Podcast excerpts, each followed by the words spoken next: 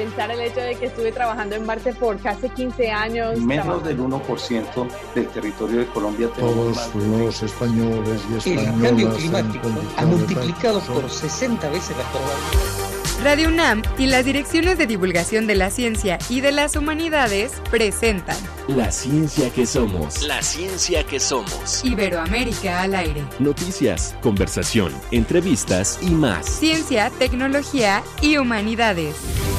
La ciencia que somos. Iberoamérica al aire.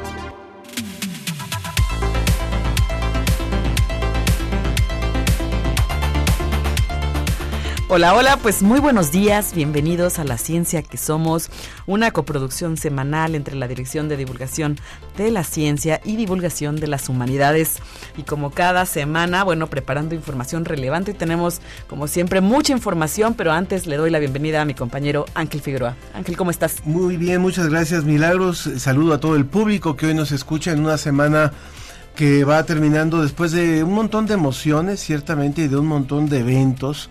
Por supuesto que todo el mundo habla del partido del Super Bowl de la semana pasada y hablan porque vaya cantidad de gente conectada hasta lo han comparado con la cantidad de gente que vio eh, el alunizaje cuando el hombre, el, el, ser humano llegó a la luna. Bueno, pues esto finalmente sí se convierte en un fenómeno mediático, pero también vivir y hablar de la tragedia que ocurrió en el desfile cuando justamente los ganadores del Super Bowl hicieron un recorrido y finalmente ocurrió un tiroteo. Todo esto no lo podemos pasar de largo. Estamos viviendo épocas donde tenemos que pensar y reflexionar en torno a lo que está ocurriendo, no verlo a ciegas, no verlo sin pensamiento crítico, porque de eso vamos a hablar hoy también con uno de nuestros invitados. Así que vale la pena echarle un ojo a lo que representan estos fenómenos mediáticos, estos fenómenos sociales, ¿no?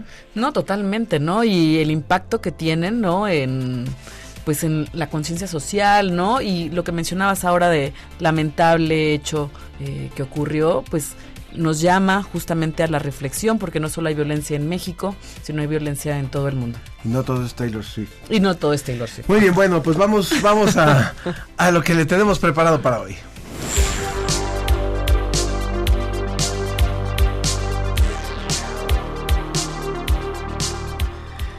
Descubren insectos que convivieron con los últimos dinosaurios. Primero yo, luego yo y al último yo. Hoy hablaremos del individualismo con el filósofo David Pastor Vico.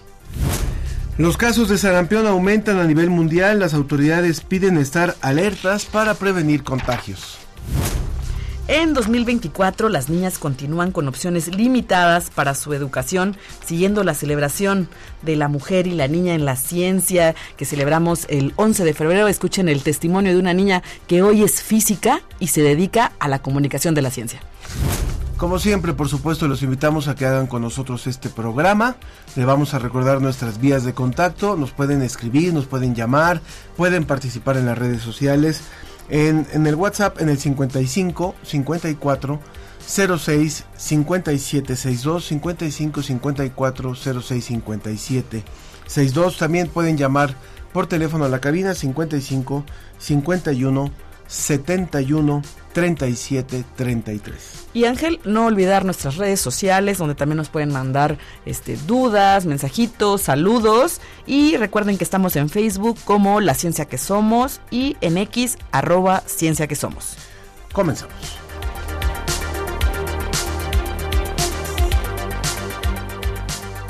Porque las niñas también soñamos con ciencia.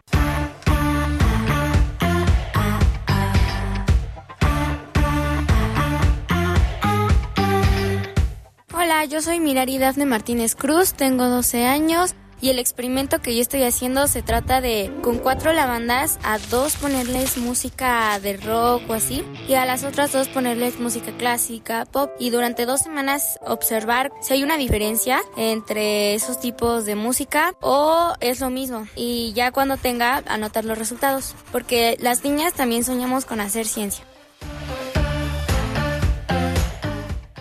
11 de febrero, Día Internacional de la Mujer y la Niña en la Ciencia. Rebeldía que inspira. Dirección General de Divulgación de la Ciencia, UNAM.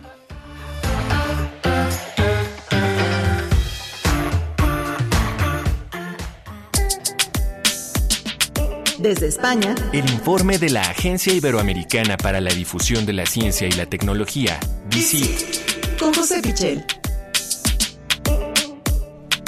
Pues comenzamos esta mañana justamente con José Pichel. Él, como ya se mencionó, es de la Agencia Iberoamericana para la Difusión de la Ciencia y la Tecnología, DICIT, allá en España.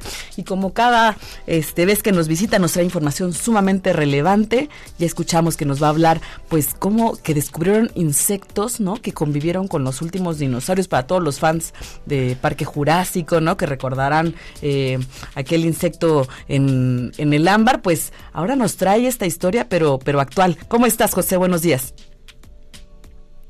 Hola Milagros, hola Ángel, eh, buenos días para vosotros, que ya son tardes aquí en, España. Sí, tenemos una noticia destacada en la agencia DICIT, que es ese descubrimiento de insectos que convivieron con los últimos dinosaurios, es decir, hace 70 millones de años. Es un descubrimiento de científicos del CONICET de Argentina. Ellos han encontrado restos fósiles de, insectos en la Patagonia argentina, en eh, una zona muy próxima a El Calafate, en la provincia de, Santa Cruz. El hallazgo es eh, bastante curioso porque eh, se produce como consecuencia de una expedición entre 2018 y 2019 y en realidad lo que estaban buscando es un dinosaurio saurópodo y eh, junto con, el dinosaurio que desenterraron, pues eh, una gran cantidad de, materiales fósiles de, otros animales, eh, pero también una cuestión sorprendente que es muchísimas muestras de, rocas que contenían, bueno, todo tipo de cosas, granos de polen, helechos, plantas microscópicas y entre todo eso hallaron unos restos microscópicos muy curiosos que eran esos restos de insectos en tres dimensiones, en, rocas de aspecto normal. Esto es muy relevante porque lo que sabemos de los insectos del pasado normalmente nos ha llegado en muestras de ámbar que han quedado ahí atrapados los insectos. Sin embargo, eh, este tipo de, muestras que se hayan quedado fosilizados en las rocas es eh, mucho más extraño, así que es una aportación muy, muy relevante. Es eh, realmente algo muy poco conocido a, nivel popular y también con muy pocas referencias científicas. se trata de insectos acuáticos de ese periodo cretácico que tiene un poco de todo, tienen cabezas, alas, escamas que corresponden a mosquitos, a libélulas, a mariposas, a polillas y que han podido comparar han podido estudiarlas comparando con eh, otros insectos fósiles y también insectos actuales, porque al final forman parte también de las familias de insectos que, tenemos hoy en día. Algunos están muy evolucionados, otros no han evolucionado tanto y es muy fácil realizar esa comparación. Así que, bueno, es, eh, es un hallazgo muy importante, muy curioso también para los amantes de la época de los dinosaurios, como comentabais, eh, el hecho de que se haya podido encontrar en la Patagonia este, este, bueno, esta, esta referencia tan importante de insectos también nos da mucho más contexto de cómo era todo ese mundo del pasado que acabó también cuando eh, finalizaron los, los, dinosaurios en la Tierra. Vayamos, vayamos, José, a, la segunda nota que también tiene que ver con el estudio del pasado. Vaya, vaya que es importante y por, y por eso es que hay investigadoras, investigadores que a lo largo de toda su vida se dedican a hacer estudios en torno a épocas pasadas para dar un conocimiento que nos puede dar luces para el presente. Cuéntanos, por favor, también de esto que tiene que ver con la conformación del hielo en la Antártica.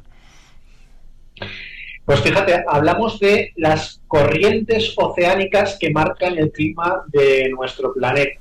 Eh, por ejemplo, esta misma semana también eh, ha sido noticia un artículo que hablaba de que es muy probable que con el cambio climático se detenga la eh, corriente, de, la llamada corriente del Golfo, que viene por el Atlántico Norte, desde precisamente el Golfo de México hasta Europa y que hace que en Europa tengamos un clima bastante suave comparado con eh, otras latitudes similares del planeta.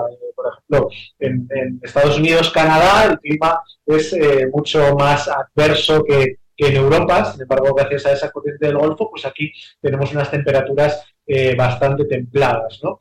Bueno, eh, pues existe otra gran corriente eh, marina que es la más grande de la Tierra en realidad, que es la que rodea a la Antártida, y existía una hipótesis clásica de cuál era su origen. Y es que siempre se había pensado que su origen causó la formación del hielo permanente en la Antártida hace 34 millones de años. Es decir, que primero existió eh, esa corriente y gracias a esa corriente se formó el hielo de la Antártida y gracias a eso pues tenemos un continente completamente helado en estos momentos en, la Antártida. Sin embargo, lo que dice esta nueva investigación es lo opuesto, que el hielo de la Antártida se formó previamente a esta corriente y que esta corriente eh, se formó mucho después de que la Antártida quedase completamente congelada. Esto es una investigación internacional en la que ha, tenido un liderazgo muy importante investigadores españoles, entre ellos eh, investigadores de aquí de la Universidad de, Salamanca. Eh, por eso lo tenemos también como una noticia muy relevante en la agencia. Y aparte de, lo que puede ser una curiosidad sobre el clima del pasado para entender la conformación eh, de, lo que, de lo que es la Tierra hoy en día, los científicos nos advierten de la importancia que tiene la interacción entre la corriente polar y el hielo antártico y de la importancia que tiene este hallazgo para entender lo que puede pasar en el futuro. Acabo de poner ese ejemplo de que posiblemente el cambio climático eh, contribuya a detener eh, esa, esa, corriente del Golfo, con lo cual eh, en Europa es posible, según esa teoría, eh, no solo que no incrementemos la temperatura, sino que nos congelemos en un, futuro a lo largo del siglo XXI. Bueno, pues en este caso también entender cómo se formó esa corriente circumpolar de, la Antártida es realmente muy relevante para comprender lo que puede ser el clima del futuro en la Tierra. Muchísimas gracias por estas dos, estas dos notas y por supuesto por toda la oferta que nos das cada semana. Invitamos al público a que le eche un vistazo al portal de DICIT. Hay temáticas muy interesantes de ciencias, de distintas ciencias, incluyendo las ciencias sociales. Danos por favor la dirección y la referencia de lo que pueden encontrar. Pues las noticias de la Agencia Iberoamericana para la Difusión de la Ciencia y la Tecnología, la agencia DICIT, están en www.dicit.com. Muy bien, José, pues muchísimas gracias por esta, por esta colaboración. Como siempre, un abrazo hasta allá. Abrazo. Lo mismo, Ángel, milagros, hasta el próximo día. Muchas gracias. Gracias, gracias. Científicas en Acción llegó a Universum, Museo de las Ciencias celebra el Día Internacional de la Mujer y la Niña en la Ciencia. Ven y conoce todas las actividades que Universum tiene preparadas para ti. Del 9 de febrero al 8 de marzo. Más información en www.universum.unam.mx. ¡Te esperamos!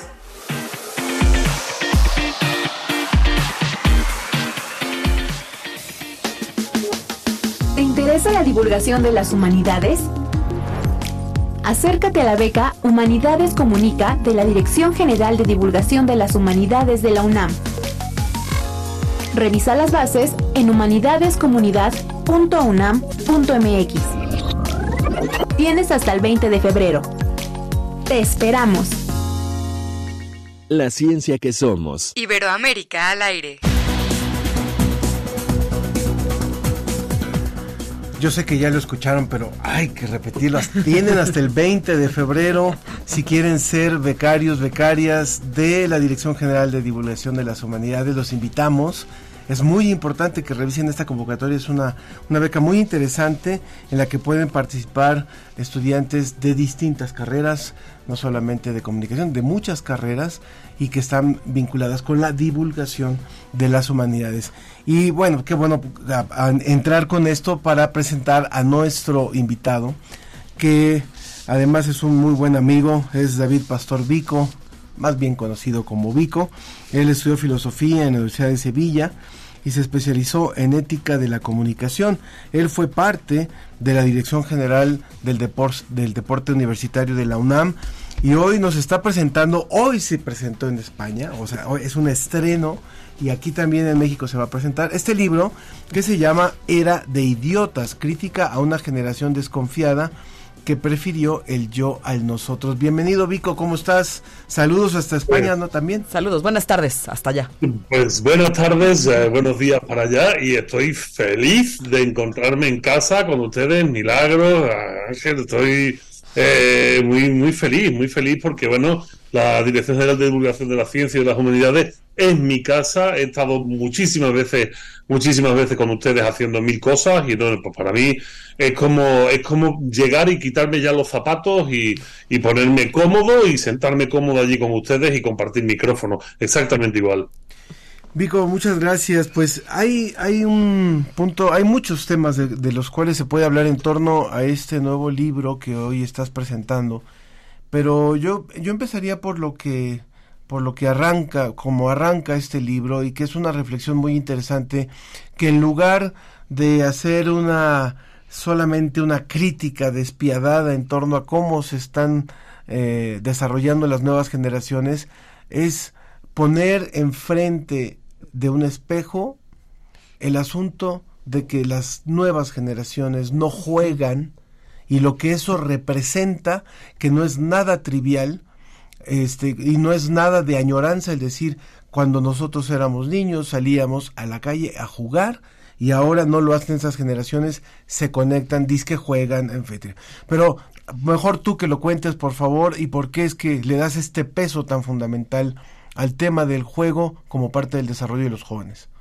Pues mira, lo, primero es entender que evidentemente estamos pasando un momento muy extraño, un momento muy difícil con las nuevas generaciones. Eh, tendemos los que somos mayores y ya tenemos canas o, peinamos calvas, tendemos siempre a, echar el dedo sobre ellos, a, ponerles etiqueta, la generación de cristal, la generación no sé qué. Nos gusta mucho hacer ese tipo de, de juegos, que esto es algo muy propio de la adultez y de la madurez, ¿no? A medida que nos vamos volviendo más viejos, nos volvemos más conservadores y las nuevas generaciones siempre nos generan cierto tipo de rechazo. Sin embargo, sin embargo, en este libro, cuando hablo de era de idiotas y tiene este título tan brutal en la portada, hay que entender que esto no es un libro de crítica a las nuevas generaciones. Esto es un libro, primero, de autocrítica a cómo hemos educado nosotros a las nuevas generaciones. No tiene ningún sentido hacer un libro de filosofía eh, señalando con el dedo lo mal que lo están haciendo si no buscamos los culpables y los culpables de cómo están los jóvenes. Pues no somos más que sus padres, es que no hay otros, por mucha fuerza que les queramos dar, por muchas excusas que queramos encontrar, que si las nuevas tecnologías, que ¿quién paga las nuevas tecnologías? ¿Quién les pone en las manos las nuevas tecnologías? Pues somos los padres, ¿no? Y entonces algo que uno descubre cuando empieza a estudiar desde la filosofía eh, el mundo de la juventud, pues te encuentras inmediatamente con los clásicos, te encuentras con Platón, con Aristóteles, que le dan un peso al juego infantil que nosotros lo damos como por algo trivial, que ni siquiera nos paramos a pensar qué importancia tendrá esto cuando de repente hablas con pedagogos, logopedas, y te dicen, no, no, pero es que esto es fundamental en el desarrollo de los niños. Y, y yo me preguntaba, bueno, ¿y por qué narices no nos hemos preocupado en averiguar esto, ¿no? Y entonces, bueno, pues el libro arranca así, precisamente, arranca por en qué situación están nuestros jóvenes, cómo han llegado a esta situación y de repente nos encontramos que el juego, que es algo que, como digo, parece baladí, parece trivial, parece algo que, bueno, cualquiera puede jugar, esto en cualquier ratito se hace, con un poquito que lo saquemos a la calle o al patio o al jardín o al parque, lo hemos solucionado, pues resulta que no es verdad. Resulta que no es verdad, que estamos yendo no estamos haciendo un canto a todo tiempo pasado fue mejor, sino que estamos intentando en este libro, estoy intentando hacer una reflexión sobre cómo durante 300.000 años nos hemos tenido que ir desarrollando como animales humanos para poder ser adultos y cómo precisamente en las dos últimas generaciones hemos roto, hemos roto esa, esa realidad, esa gestación del, del adulto. Eh, hemos intentado eh, innovar, hemos intentado buscar atajos, buscar caminos sencillos, como es toma niño una tablet, toma niño internet, toma niño entretente. Y de repente nos hemos chocado con qué? con un cerebro que tiene 300.000 años, no con un cerebro 2.1, 3.1 con una ampliación de, de, software, sino que el hardware, o sea, nuestra biología, tiene 300.000 años y sigue necesitando del modelo educativo de los 300.000 años que en todas las especies animales, nosotros uno más, pero sobre todo en todos los mamíferos, empieza por el juego. Es que es, es que es tan evidente, es tan brutalmente evidente que a mí me daba un poco de pudor escribirlo, porque yo decía, cualquiera que lo lea me va a decir, Vico, pero esto es obvio. Y resultó que no, resultó que nadie me dijo esto es obvio, resultó que a medida que fui desarrollando todo el libro en sus cuatro partes, ¿no? Em, eh, la desazón cada vez era mayor. Eh, esto además, este libro se empieza a escribir, ya, ya casi se termina en tiempo pandémico, no pudo salir porque claro, en la pandemia eh, abogar porque los niños jueguen en la calle era un problema, ¿no? hubo que retrasar un poco la salida del libro, pero hoy en día está encima de la mesa, eh, las cifras están actualizadas y lamentablemente esto creo que es importante y con esto ya me callo porque si no acaparo el micrófono. Lamentablemente las cifras que yo apuntaba en este libro, los desarrollos sociales que yo apuntaba en este libro prepandémico, después de la pandemia y el tiempo que ya llevamos de, nueva normalidad, lo único que han hecho es ratificar el planteamiento del libro, eh, poner negro sobre blanco los problemas reales. Estamos en, un momento en el que jamás hemos tenido una sociedad joven, tan enferma mentalmente, con tantos padecimientos, con tanta ansiedad, con tanto estrés, con tanta depresión, con unos índices de suicidio tan monstruosos en todos los países del mundo. Esto no es esto no es de México nada más, esto, esto es de todo el mundo. Estoy ahora mismo en España, como muchísima gente sabe, por cuestiones médicas, y aquí he podido ver que estamos en la misma situación. Pero voy a hacerte una corrección, Ángel, porque creo que es de bien nacido ser agradecido. Este libro ha salido hoy al mercado en México, porque mi compromiso editorial con Planeta es primero México, después el resto del mundo. Así que en España no llegará hasta ah. por lo menos otoño. Bien. Bien, bien, bien, bien. Bueno, pues ya después de esta noticia, Vico, eh, hablabas ahora sobre la autocrítica que nos debemos hacer nosotros, ¿no? Como eh, los que son padres y demás. Justamente ayer leía eh, que el Estado de Nueva York había demandado a las redes sociales por eh, todo este daño que le están haciendo a los adolescentes, ¿no? Eh, el aumento, eh, bueno, más bien era por, por este daño en la salud mental de los jóvenes y adolescentes. Y ahora comentábamos también, eh, acá la producción me señala un artículo publicado en el 2015, ¿no? Que habla sobre justamente el individualismo y uno de los factores eh, a que lo atañe es a los trabajos de oficina, ¿no? A los trabajos de oficina, los padres cada vez están, estamos más envueltos, ¿no? No tenemos tiempo. Entonces mi pregunta es, va en ese sentido, ¿no? ¿Cómo conciliar, ¿no? Este, o cómo organizarse eh, para darle este tiempo efectivo a los hijos y no darle la tableta, no darle este, la computadora, ¿no? Pues Milagros, es muy, es muy complicada la resolución a tu pregunta. De hecho, yo he tardado 320 páginas en ese libro, pero también 225 en mi libro anterior, que es Ética para Desconfiados, que básicamente habla de las soluciones. Pero te voy a dar un par de tips mm, fáciles para que la gente, bueno, pues sepa ya por dónde empezar. Lo primero es que eh, el dedicarle tiempo a los niños no es lo que los niños necesitan. o sorpresa, o sorpresa. Lo que los niños necesitan fundamentalmente es que el tiempo con los padres sea de calidad. Eso, eso está claro. Pero lo que más necesitan es tiempo jugando con otros niños. Tiempo jugando con otros niños. Y ahí es donde eh, una cultura latina como es la nuestra debería de tener eh, una piedra de, de, choque brutal. O sea, nosotros tenemos una clave de bóveda para construir todo esto. Somos sociedades abiertas, somos sociedades cálidas, el problema es que somos sociedades desconfiadas. Hemos entrado en una espiral de la desconfianza, obvio que en México tenemos muchísimos problemas y huelga decir las cifras de, asaltos y violencia que tenemos, pero también es cierto que somos, hemos sido durante muchísimas décadas sociedades muy cohesionadas y aunque la calle estuviera violenta, la calle, las casas no tienen por qué estarlo. Realmente una de las cosas que yo invito en mis libros es a que aunque la calle sea peligrosa, quizás las casas no, y hay que abrir las casas para que los niños jueguen. O sea, el secreto de esto es que los niños tienen que jugar, no lo pongamos como nos lo pongamos. Y no, no se juega en los colegios. En los colegios solo hay un recreo muy cortito y como mucho dos horas de educación física a la semana. Hay que jugar eh, fuera del horario escolar el máximo de horas posible, los máximos días, los máximos meses y los máximos años. Tú lo planteas muy claro. Estamos hablando con David Pastor Vico, él es filósofo, es divulgador también de la filosofía, por supuesto, eso, eso hay que recordarlo y escritor y, está planteando en este libro la era era de idiotas algunos algunos puntos que son fundamentales también en torno al tema del pensamiento crítico.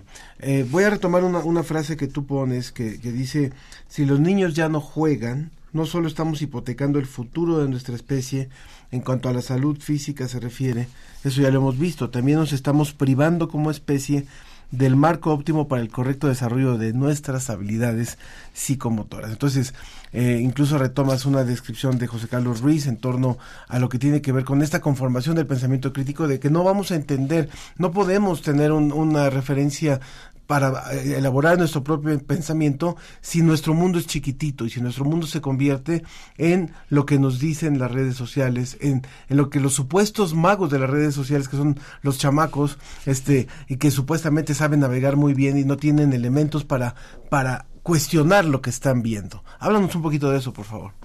Por supuesto, hay que entender que todo esto es una cascada, el ser humano el ser humano es un animal complejo, como todos sabemos, y no hay siempre una relación causa-efecto directa, sino que son muchas relaciones eh, que, causales que forman diferentes efectos. E, esta es la realidad. Es difícil de explicarlo en poco tiempo, pero bueno, para eso están los libros. Y está claro que cuando hablamos de pensamiento crítico, lo que tenemos que entender, como bien dice José Carlos Ruiz, es que el pensamiento crítico no es solo eh, el que yo sea capaz de pensar el mundo desde mi propia perspectiva, eh, que está condicionada por mi contextualidad, que está condicionada por dónde me he criado y cómo me he criado. Eso, eso es una forma individual y unipersonal de entender el mundo. El pensamiento crítico es el juego de esa razón propia junto con el entendimiento del por qué los otros piensan como piensan, entendiendo también sus contextos. Eso es el pensamiento crítico y esto lo que te permite finalmente es ser una persona autónoma. Autónomo significa que te diriges a ti mismo, que tienes la capacidad de dirigirte a ti mismo y esta autonomía no es un ejercicio individualista, sino que es un ejercicio que parte del entendimiento del contexto y del grupo donde nos desarrollamos.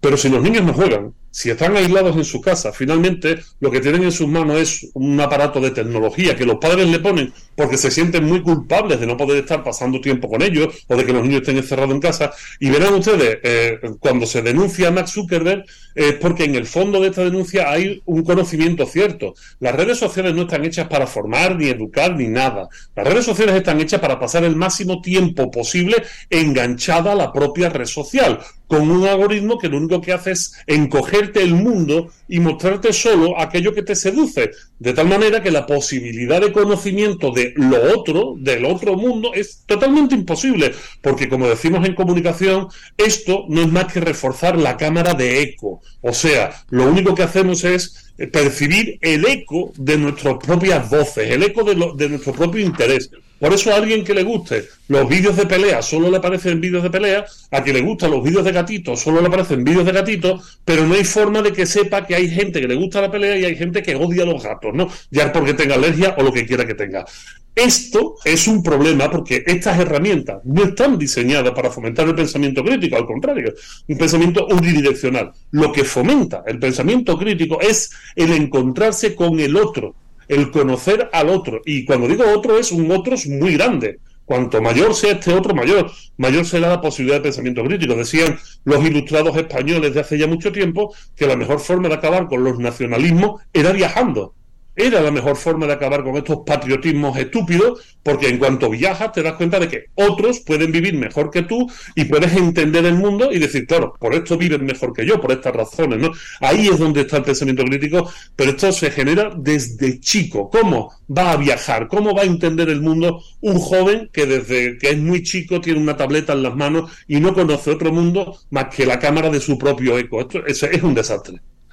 Muy bien, pues le agradecemos a David Pastor Vico eh, que nos haya compartido esta reflexión y les recordamos que a partir de hoy está a la venta su libro aquí en México y bueno, ya después allá en España y el resto. Pronto vas a estar por acá presentándolo, hay que recordar al público a partir el 6 de el 6 de marzo, por acá en la Facultad de Contaduría para que quien quiera quien quiera asistir a esta presentación y solamente leo muy brevemente un comentario de la señora Marta Elena que dice yo decidí estar sola tengo 62 años y tengo claro que yo vine a este mundo a servir, o sea, he sido cuidadora, por primera vez en mis 62 años me operaron y me, di, y me di cuenta que tengo una gran red de apoyo conformada por la familia, vecinos, que nos consideramos amigas, amigas, acuamigas y compañeros de trabajo que han estado para animarme para que dice, lo que quiere decir es las redes de apoyo son necesarias que se logran gracias a una actitud de confianza y amor de ida y vuelta que es dar y recibir. Bueno, muchas gracias por compartir con nosotros eso.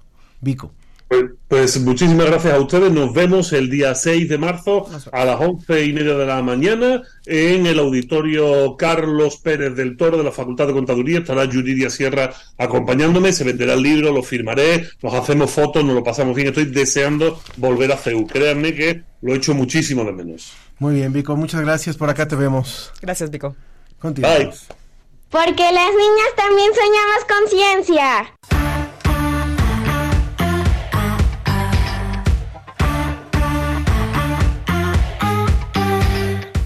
Hola, soy Mariana García y tengo 15 años. Llevo 4 años involucrada en la ciencia y el último proyecto que hice fue para ver cómo el agua biodegradable afectaba a las raíces.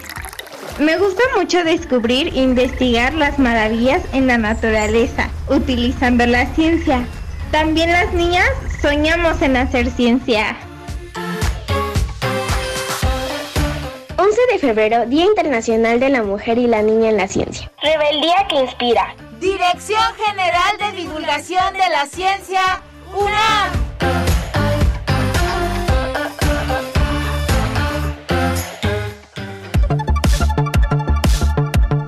Y bueno, ya estamos de regreso aquí en La Ciencia que Somos y les recordamos nuestros, nuestras redes sociales. Estamos en Facebook como La Ciencia que Somos y en X como arroba La Ciencia que Somos.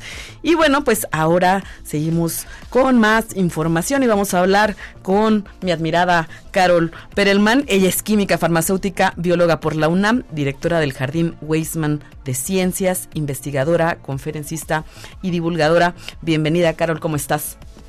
Muy buenos días, Milagros Ángel, ¿cómo están? Muy bien, muchas gracias, buenos días. Y bueno, pues hoy nos vas a hablar del aumento de casos a nivel mundial de sarampión.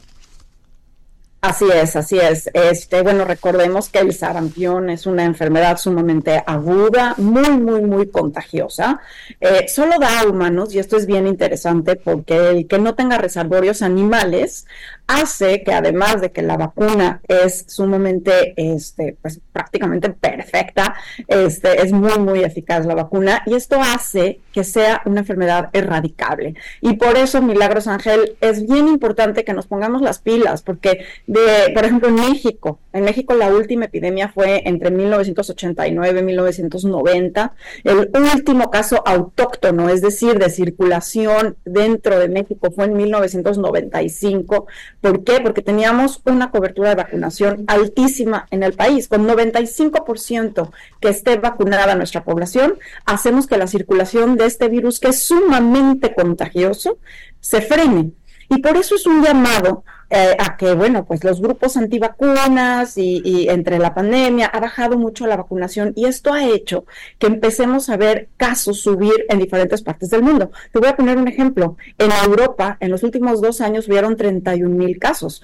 En 2022, 940. Pero en 2023, 30 mil casos, es decir, 940 en un año y al año siguiente 30 mil casos. Esto hace que el 29 de enero la Organización Mundial de la Salud haya sacado una alerta mundial por el posible aumento de casos de sarampión, que muchos dirán, hace mucho que no escuchamos de sarampión, ¿no? Pues sí, digo, en México sí tuvimos algunos casos, en 2020 tuvimos 196 casos confirmados de sarampión, pero todos eran importados, importados de países donde hay circulación eh, de muchos casos en parte por la mala cobertura de vacunación, como por ejemplo es Afganistán, Armenia, Chad, Nigeria, Turquía, Yemen, Líbano, India, Irak, Irán, incluso Estados Unidos por los grupos antivacunas, Sudáfrica, entre muchos otros, eh, que de hecho la Secretaría de Salud acaba de sacar el 8 de febrero una alerta y también unas recomendaciones de viaje el 15 de febrero, el día de ayer, eh, diciendo, ojo, ojo a dónde viajes, ojo si estás cubierto de vacuna o no.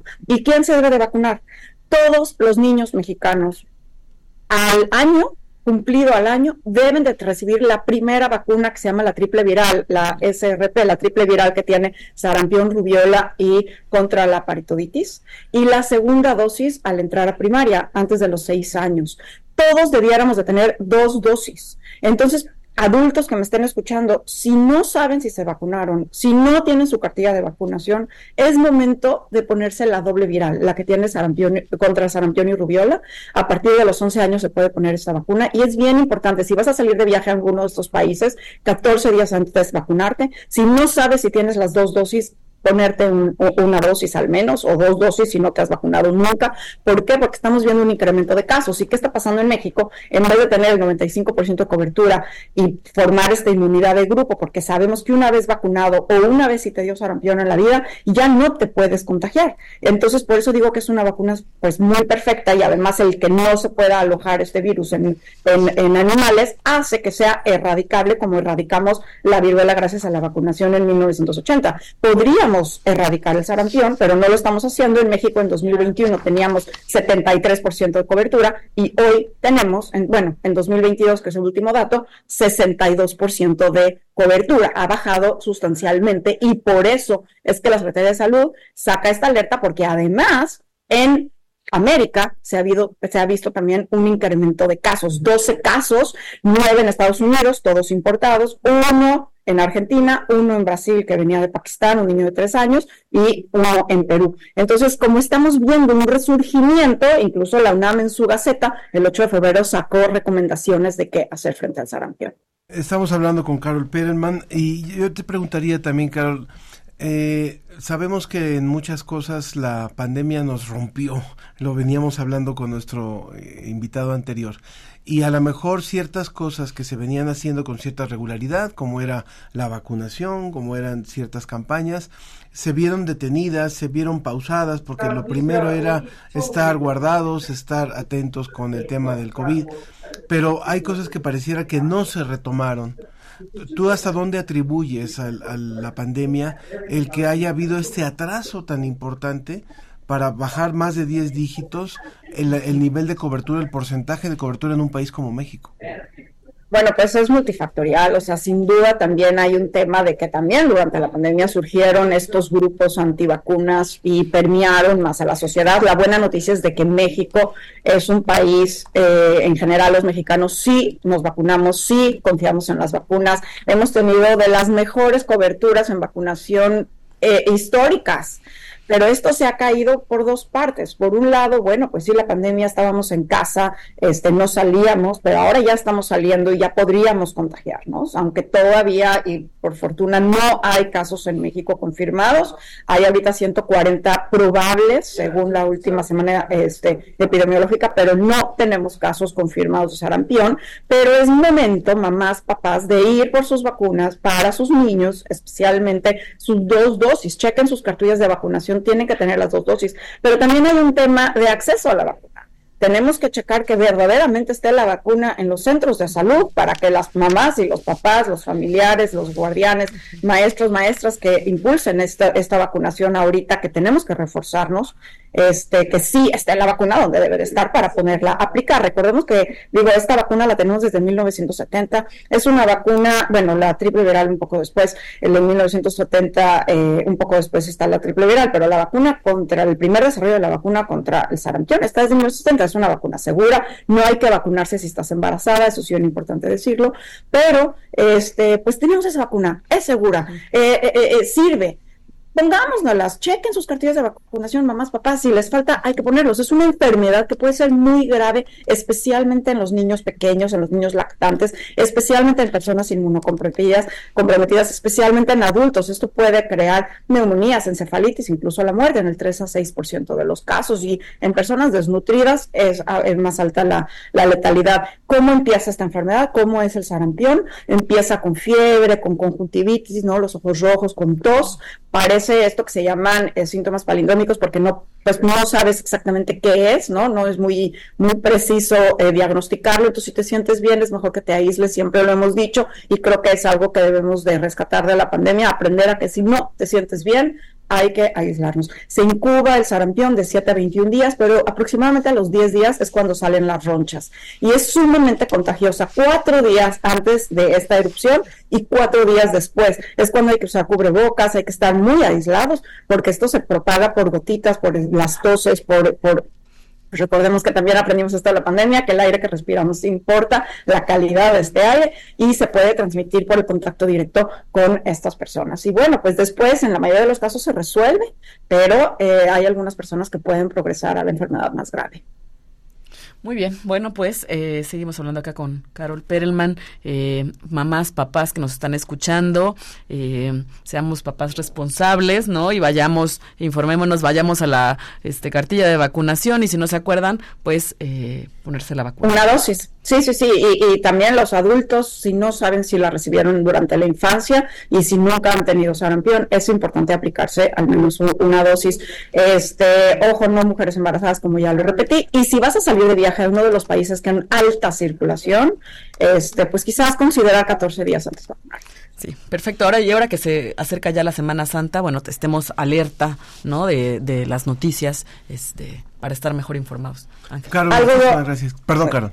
No, pues nada más decir, lo que tenemos que hacer es una vigilancia muy puntual epidemiológica, especialmente en grupos migrantes. Tenemos que tener mucha atención porque recordemos que no tenemos circulación autóctona, tenían casos importados en un inicio, entonces necesitamos una buena vigilancia. Además, pues médicos, si hay una historia de viaje y empiezan sus pacientes a presentar estos síntomas, pues prendernos esta alerta y poder identificar estos casos. Pero es todo, pues muchas gracias, es nada más estar pendientes, pero no preocupar a nadie, ¿no? Muy bien, pues sí hay que, hay que ocuparse en eso muchas gracias por esta, por esta colaboración. Carol, Carol Perelman, quien es eh, también divulgadora de la ciencia y que ya ha estado con nosotros y que siempre es un gusto por aquí tenerte. Igualmente, Milagros Ángel, gracias, a ustedes. ¿eh? Saludos a todos. El problema del agua en comunidades rurales ha sido enfrentado por un grupo de especialistas provenientes de las unidades académicas de la Universidad Autónoma Metropolitana a partir del proyecto de extensión comunitaria PEC, que trabaja en conjunto con diversas poblaciones en el saneamiento, aprovechamiento y cuidado del recurso. El PEC ha combatido al estrés hídrico mientras atiende el tratamiento del bien residual, el análisis de sedimentos y contaminantes en lagunas costeras, el desarrollo económico de las comunidades, el saneamiento de vegetación, el manejo de la basura y una larga lista de importantes aciertos que han impactado en forma directa en Chiapas, Oaxaca, Veracruz, Tabasco y Campeche. El PEC surgió gracias al trabajo y esfuerzo que la UAM ha hecho por impulsar los derechos de los pueblos, y como parte de esta labor se imparten talleres comunitarios sobre educación e impacto ambiental, salud, recurso residual y cuidado de la tierra, entre otros a los que se han incorporado alumnas y alumnos de licenciatura y posgrado, quienes incluso han podido titularse a través de este proyecto. La labor realizada en la Sierra de Oaxaca, San Pablo Macultianguis, logró que el municipio cuente con su propio manejo de basura, además de un programa de tratamiento de fluidos residuales, situación que ha servido de ejemplo y motor para que otros municipios de la Sierra Norte busquen el apoyo y trabajo conjunto de la UAM. En valles centrales de Oaxaca había una necesidad de mejorar sus recursos hídricos, pues hubo un tiempo que se quedaron sin el fluido. Gracias a un equipo especializado de profesores, al esfuerzo de las comunidades y diversas organizaciones civiles, se consiguió la construcción de bordos para retener el agua y ollas de infiltración para alimentar el acuífero. Esto llevó a la elaboración de un plan hídrico avalado por el Estado y ahora pueden administrar este bien. El factor clave para el buen abastecimiento es el manejo, prevención y adaptación, por lo que las colectividades deben lograr proyecciones a mediano y largo plazos, previendo el crecimiento poblacional, la siembra de árboles o el aumento de cabezas de ganado. Hay que hacer un balance hidrológico para generar un programa que permita tener el líquido para el futuro y adaptarse a su disponibilidad. Para la ciencia que somos, desde la Universidad Autónoma Metropolitana.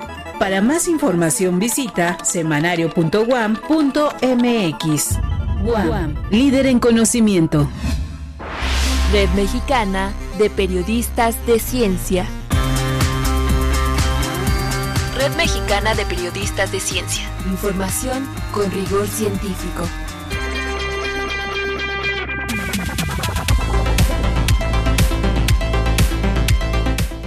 Rápidamente antes de presentar a nuestra invitada, leo un comentario también de nuestro público, Nancy, sobre el tema que hablábamos del pensamiento crítico de este, de este libro que hoy nos presentaba Pico. Dice, no hay mucha manera de rebotar ideas y crecer la creatividad sin interacción. Bueno, muchas gracias por este comentario y por supuesto también recordarles a quienes nos están preguntando en redes que el 20 de febrero eh, concluye la convocatoria para los becarios eh, de humanidades. Pueden encontrarla en humanidadescomunidad.unam.mx. Bueno, pues Alejandra Fonseca está ya con nosotros. Ella es coordinadora de investigación y desarrollo de contenidos de la Subdirección de Comunicación Estratégica para la Sustentabilidad SEDEMA y profesora titular de la Facultad de Ciencias de la UNAM e integrante de la Red Mexicana de Periodistas de Ciencia. Bienvenida, gracias por estar aquí con nosotros. Hola, muchas gracias por la invitación. Nos da muchísimo gusto tenerte y sobre todo también para seguir, seguimos en el marco de, del Día de la Mujer eh, y la Niña en la Ciencia y finalmente no querer darle solamente un día, no querer darle solamente un mes, es un tema en el que tenemos que seguir insistiendo. Y finalmente tú como joven que eh, te has querido dedicar tanto a, la, a, una carrera científica como a la comunicación de la ciencia, nos cuentes también y le cuentes al público un poco qué te fuiste encontrando, qué, qué facilidades, a diferencia de lo que podrían ser otras generaciones, y dificultades también. Claro. Bueno, pues de principio la facilidad es poder tener una formación como científica. Eh, justo cuando yo estaba tratando de decidir eh, a qué me iba a dedicar, pues realmente no tenía como eh, mucha información, ¿no? Acerca de las mujeres pueden dedicarse a una carrera científica. pero también uno de los pues beneficios de toda esta lucha de la igualdad y la equidad de género, pues me dio la libertad de elegir, ¿no? También tuve la fortuna de tener una familia pues que me dio completamente la libertad de decidir a qué me iba a dedicar, aunque siempre era como esta constante pregunta de bueno, ¿y qué vas a hacer después? ¿Y de qué vas a hacer? Exactamente. ¿De, qué, profesiones tienen en, casa? Eh, mi, mi, papá es médico. Ah. Eh, mi mamá es enfermera, mi hermano es ingeniero, mi hermana es chef. Entonces, bueno, y yo soy la menor de, los tres hijos. Eh, y bueno, sí, sí tuve este acercamiento con la ciencia, como, sobre todo con las ciencias de la salud. Aunque bueno, yo, yo me decidí eh, estudiar física. Y pues sí, me cuentan que siempre fui muy preguntona desde, desde muy pequeña. Y pues por supuesto, ¿no? Eh, yo trataba de encontrar respuestas y cuando entré a la Facultad de Ciencias, pues me sentí como en una segunda casa. Eh, que por supuesto, eh, yo también tenía esta duda, ¿no? De a qué me voy a dedicar después. Y me encontré que no era una duda, pues únicamente de mujeres, también lo había para, para los varones que estaban eh, estudiando en esta facultad.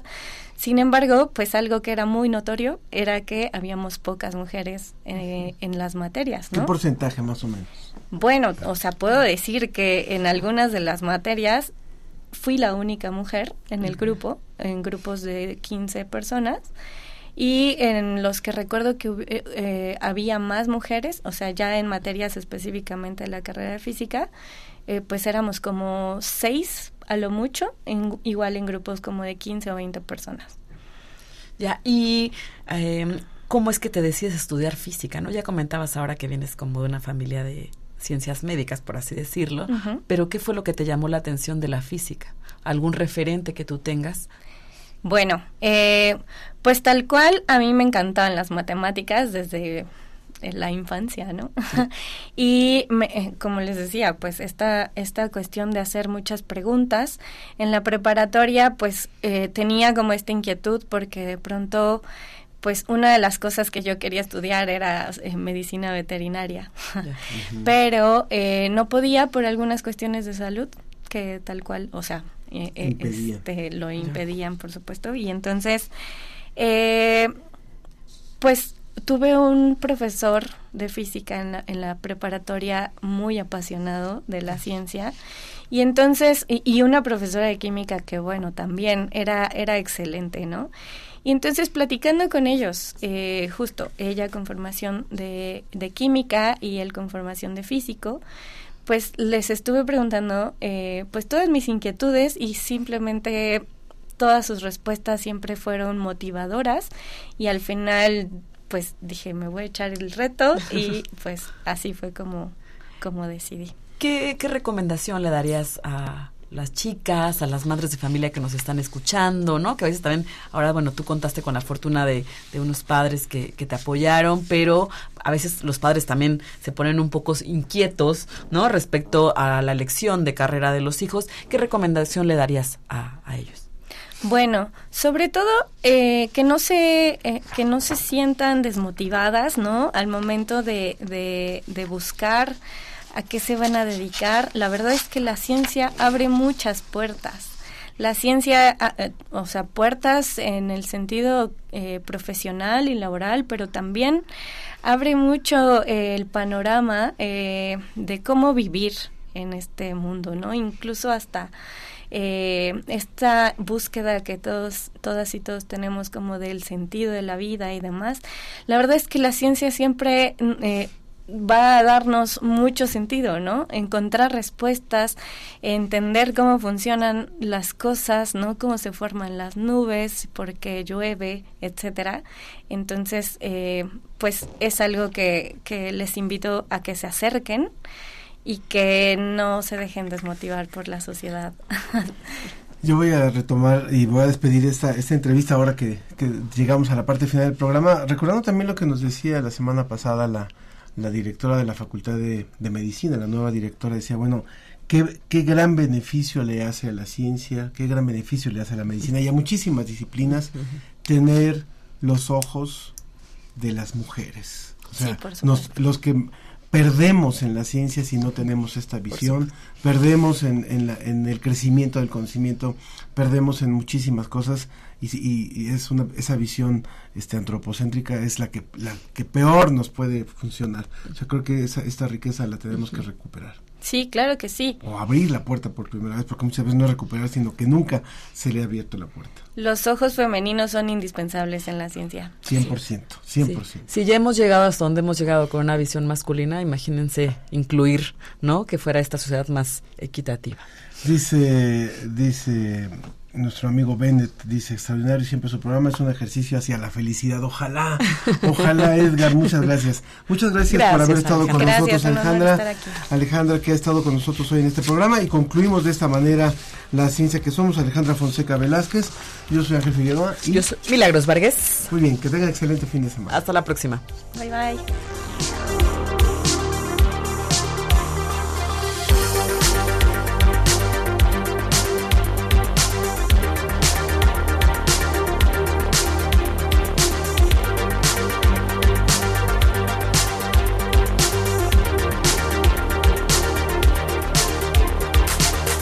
Esto fue La Ciencia que Somos. Iberoamérica al aire. Una coproducción de Radio UNAM y las direcciones de divulgación de la ciencia y de las humanidades.